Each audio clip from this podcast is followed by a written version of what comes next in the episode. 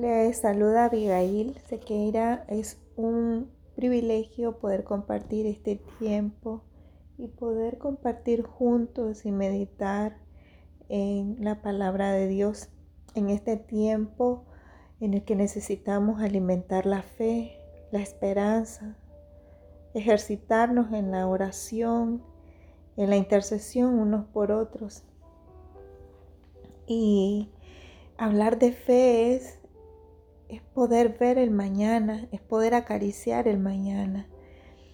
Y fe, ¿sabía usted que fe es sinónimo de fidelidad? Es mantenerse del lado de Dios aunque no haya razones lógicas para hacerlo. Eso es fe. Y dice Hebreo 11.1, es pues la fe, la certeza de lo que se espera, la convicción de lo que no se ve. Por, eso dice la Biblia que la fe es confiar en lo que mis ojos no ven. Qué cosa tan difícil, ¿no? Si a duras penas creemos en lo que vemos, imagínense lo difícil que es confiar en lo que no vemos supone un cambio radical en nuestros planteamientos. Es como cambiar el prisma con el que vemos la vida. El escritor Max Lucado escribió algo, algo hermoso acerca de la fe en uno de sus libros y me gustaría compartírselo. Dice que los ojos ven al león que acecha, los de la fe, el león de Daniel. Los ojos naturales ven tormentas, los de la fe ve el arco iris que vio Noé.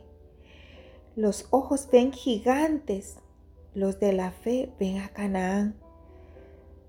Tus ojos ven tus faltas, pero la fe ve a nuestro Salvador. Mis ojos ven la culpa, pero, los de la fe ven la sangre redentora del Señor.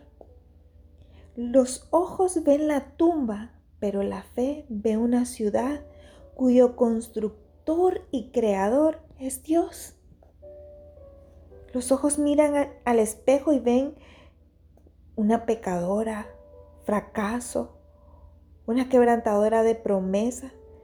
Pero si por fe miro al espejo y me veo, Veo como el hijo pródigo, elegantemente vestida, llevando en mi rostro el beso de papá, el beso de mi padre. Fe es mucho más que contar con una gran dosis de optimismo o ser poseedor de una mente positiva extraordinaria. La fe supone contemplar las cosas con un lente completamente nuevo que nos hace ver ahora lo que Dios va a hacer en un minuto, en un instante, en un año, en, determinado momento. ¿Será que podemos hacer ese cambio? ¿Querés mantenerte fiel a Dios aunque la escasez te diga que puedes enfermar o morir de hambre? Queremos mantenernos fiel a Dios aunque el, aunque el dolor, el rechazo, la soledad, lo que hace falta, la enfermedad, la angustia, nos hagan sentir que no vale la pena confiar, seguir, permanecer ahí. Y me gustaría invitarle a que, a que haga esa reflexión, que le podamos decir a Dios, Señor, ungí mis ojos y que podamos juntos ver aquello que el simple ojo humano no puede ver. Padre, que yo pueda decir, como dice segunda de Timoteo 4:7, he peleado la buena batalla, he acabado la carrera, he guardado la fe. Por lo demás, me está guardada la corona de justicia. Por lo demás, me está guardada la corona de justicia.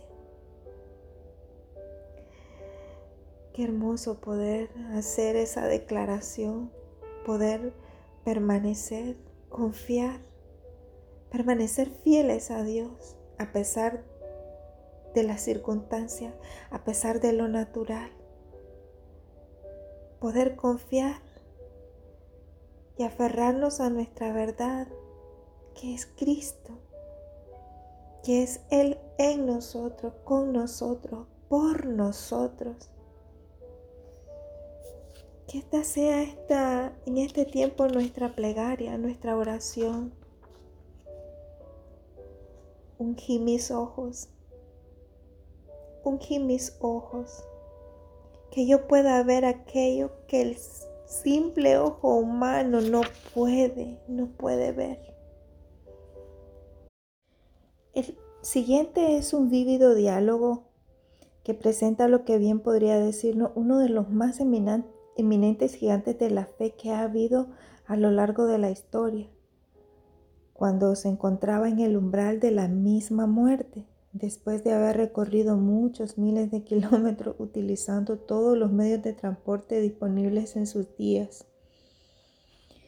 Y dice así, ¿tienes familia, Pablo? Ninguna. ¿Qué tal tu salud? Mi cuerpo está cansado y golpeado. ¿Y cuáles son tus posesiones? Mis pergaminos, mi pluma y un manto. ¿Y tu reputación? Pues no vale mucho. Para algunos soy un hereje, para otros un rebelde. Mm, ¿Tenés amigos? Sí, pero incluso algunos de ellos se han echado atrás. ¿Y tenés algún reconocimiento, algún galardón, algún premio? No, no en la tierra. ¿Y entonces? ¿Qué tenés, Pablo? Sin posesiones, sin familia, criticado, escarnecido. ¿Tenés algo que valga la pena? Me reclino en silencio y espero. Pablo cierra su puño, lo mira luego. Yo insisto, ¿qué es lo que tenés? Extiende su mano para que la pueda ver y al inclinarme hacia adelante abre su puño. Observo su palma, está vacía. Tengo mi fe, es todo lo que tengo, pero es lo único que necesito. He guardado la fe. Y este es un hombre que aprendió que lo único necesario e importante en esta vida es guardar la fe, es mantenernos fiel a Dios, es creer hasta el final. Un hombre supo por experiencia que la vida es más de lo que el ojo percibe. Y le repito el texto, segunda de Timoteo 4, 7. He peleado la buena batalla He acabado la carrera. He guardado la fe. Por lo demás, me está guardada la corona de justicia.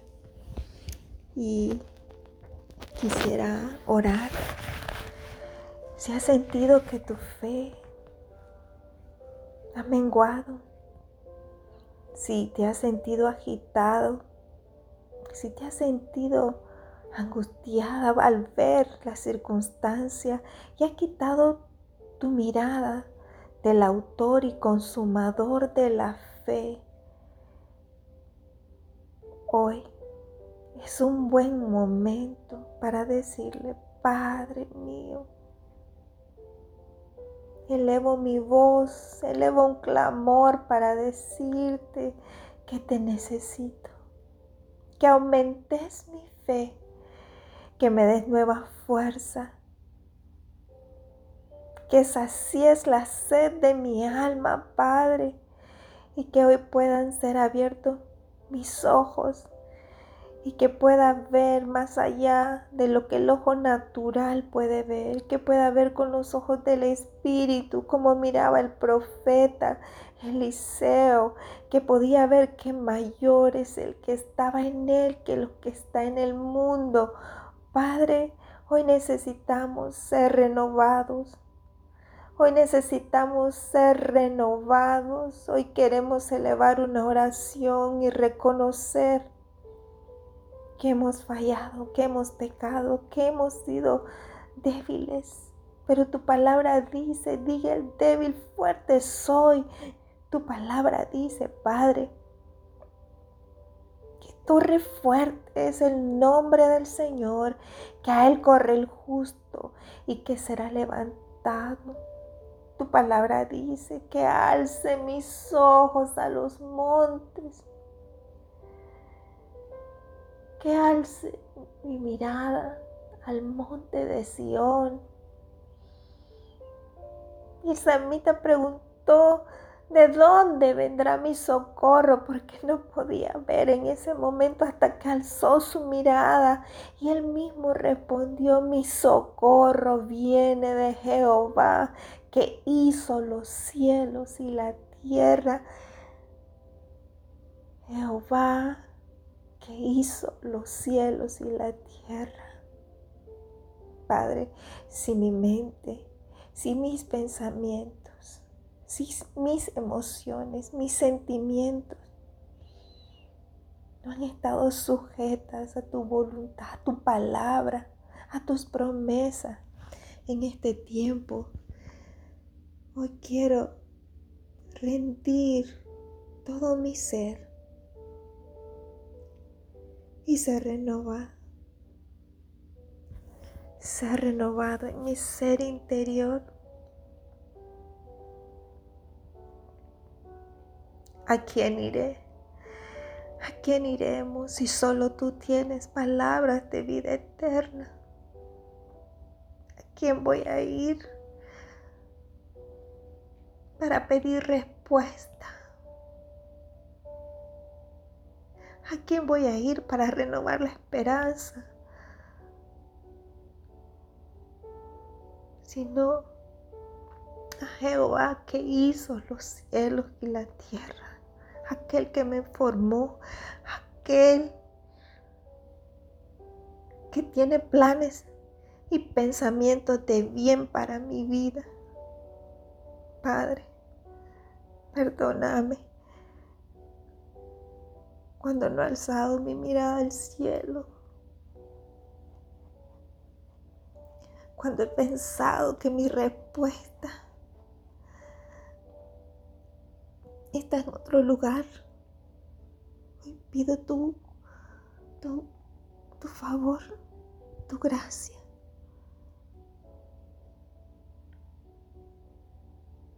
Y renuévame, renuévame, restaurame, Señor. Remove mi piedra hoy. Llámame por mi nombre. Llámame por mi nombre.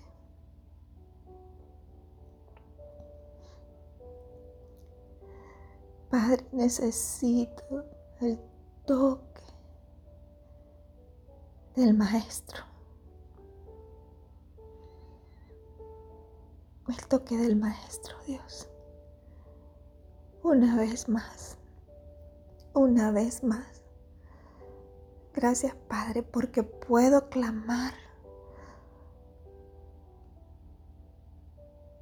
Puedo clamar así como el siervo clama por la corriente de las aguas. Así clama por ti, oh Dios, hoy el alma mía. Así clama por ti, oh Dios, el alma mía. Dame de beber, Dios mío. Santificame en tu verdad, limpiame, purificame. Haz tu voluntad en mi vida y en la vida de mi familia, Padre, en nuestra nación. En el nombre de Jesús, en el nombre de Jesús, que se han abierto mis ojos, que yo pueda ver que pueda yo hablar las maravillas, los portentos del Dios Todopoderoso en el que yo creo, en el nombre poderoso de Jesús. Padre, hágase tu voluntad, así como en el cielo, en mi corazón, en mi vida y en mi familia. En el nombre poderoso de Jesús. Amén. Dios te bendiga. Dios siempre puede más.